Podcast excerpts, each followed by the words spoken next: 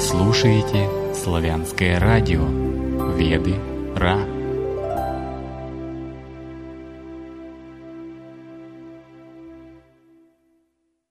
Алло. Алло, Александр, это Алексей Ведера. О, слушаем, Алексей, добрый вечер. Расскажи, пожалуйста, там, когда мы общались, не была уточнена формулировка, почему его задержали еще?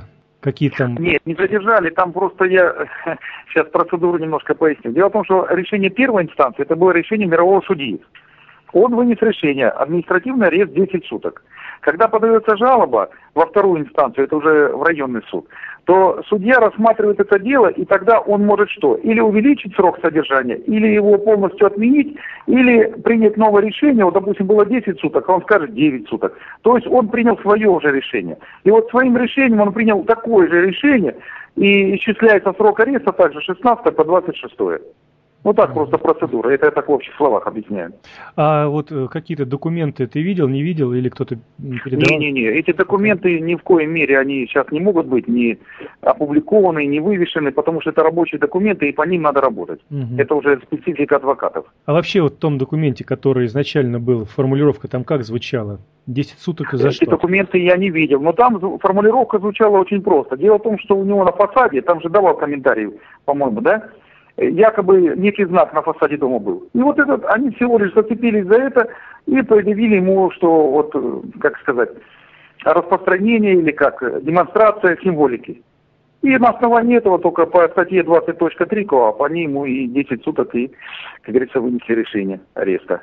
К этому даже не надо обсуждать и придираться. Надо всем просто понимать, что это ну, такая маленькая, как говорил Ельцин, загогулина.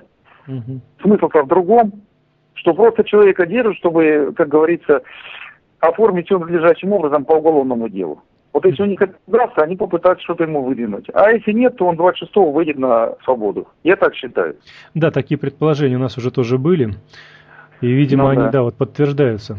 Но насколько я понял, там видео, вот эти все корочки какие-то, эти корочки происхождения, ты знаешь, откуда они, нет? Что это за корочки такие? Ну, комментировать я не хочу, просто я смотрю на э, чате, на всем это делают. Вы знаете, адвокаты разберутся со всем этим делом, а демонстрировать можно все, что угодно.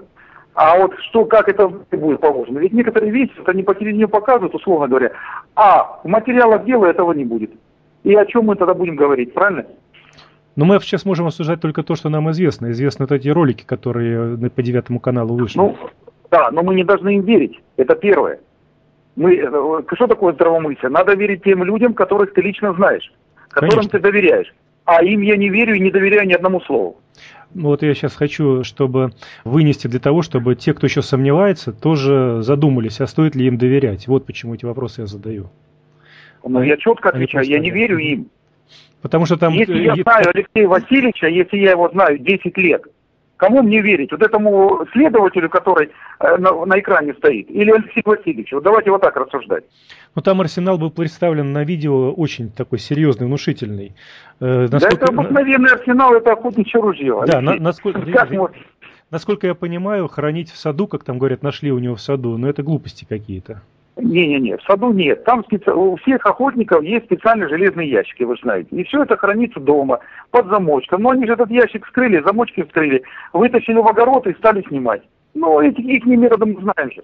Да, понятно. Я про то, что было сказано так, что вот не то, как мы знаем, я, я понимаю, как это все на самом деле хранится, а то, э, как было показано, что вот в саду, где-то там под яблонькой у Трехлебова э, было зарыт целый там арсенал. Интересно, как они подводную лодку атомную не нашли в, в дрова. Да, я видел, и да, да, в колодце. Я хочу сказать, да, можно послать завтра человека, и он э, к Алексею Васильевичу зайдет во двор и весь огород снимет.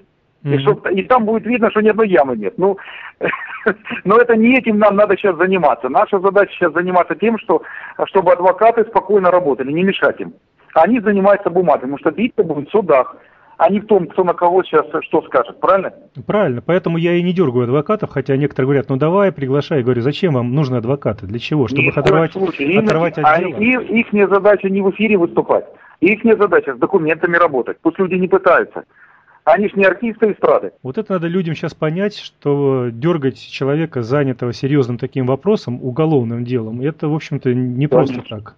Это не так, что Конечно. зашел и вышел. Это э, кропотливый труд, изучение дел, сверка того, сходится, не сходится, поиск, Конечно. поиск доказательств тому, что не сходится, и поворот этого дела как раз зависит от них на сегодняшний момент. Это как игра в шахматы. Нужно просчитать все ходы, и дело в том, что то, что сейчас работают адвокаты, и какая работает система, ведь они там нагнали, наверное, тоже, э, как говорится, свою армию, чтобы как-то что-то слепить. И вот наши ребята один к ста сейчас работают, адвокаты. А нам только сейчас надо говорить, идите на радио, бросайте дела, бросайте Алексея Трехлеба и давайте нас развлекайте. Ни в коем случае. Пусть работают ребята, не трогать их. Такое ощущение, что современные люди нас насмотрелись этих реалити-шоу и также хотят, чтобы вот реалити-шоу происходило по радио, по каким-то славянским ТВ-ресурсам. Но если, друзья, вы хотите это, ну, то смотрите, как снимают всякие ролики, там голову друг друга разбивают, если вам главное реалити-шоу посмотреть. Если вам нужен результат, то тогда вот дали вам информацию, которая реально существует, но вы должны понимать, что больше этой информации пока дать не можем. Я, ну, кое-чем тоже обладаю, но я не говорю того, что не надо говорить, потому что понимаю, каждое слово может повлиять на дело как в одну, так и в другую сторону. Мы должны каждое слово сейчас взвешивать. Все правильно, Алексей, все правильно. Хорошо. Здесь нужна выдержка, да. Хорошо, благодарю тебя за то, что ответил на эти вопросы, потому что, я говорю, вот, ну, мне каждую минуту практически приходят какие-то записи по, по почте, по каким-то там чатам, что, что, что, когда, когда, когда, где, где, где. Вы очень медленно работаете. Да не медленно мы работаем, просто не все можно выкладывать. Конечно, но они должны, должны понимать. Вот прошли пять суток, вот мы, пять суток он находится в ВВС, пять суток мы находимся здесь. И вот каждые сутки я вот тоже э, ложусь поздно и встаю, как говорится, потому что энергетически мы должны ему помогать. Он там стоит, и мы здесь стоим. И будем стоять вместе. Только так мы его сможем вытащить. Кстати, а вот человек, который приезжал сегодня на суд, ему хотя бы какие-то фотографии удалось сделать? Он еще не подъехал. Как подъедет Алексей, я обязательно их скину. Хорошо, ну будем ждать тогда вместе. Благодарю Хорошо. тебя за участие, да, всего доброго, свяжемся еще. Ага. Да. Хорошо, всего хорошего, Алексей, до свидания.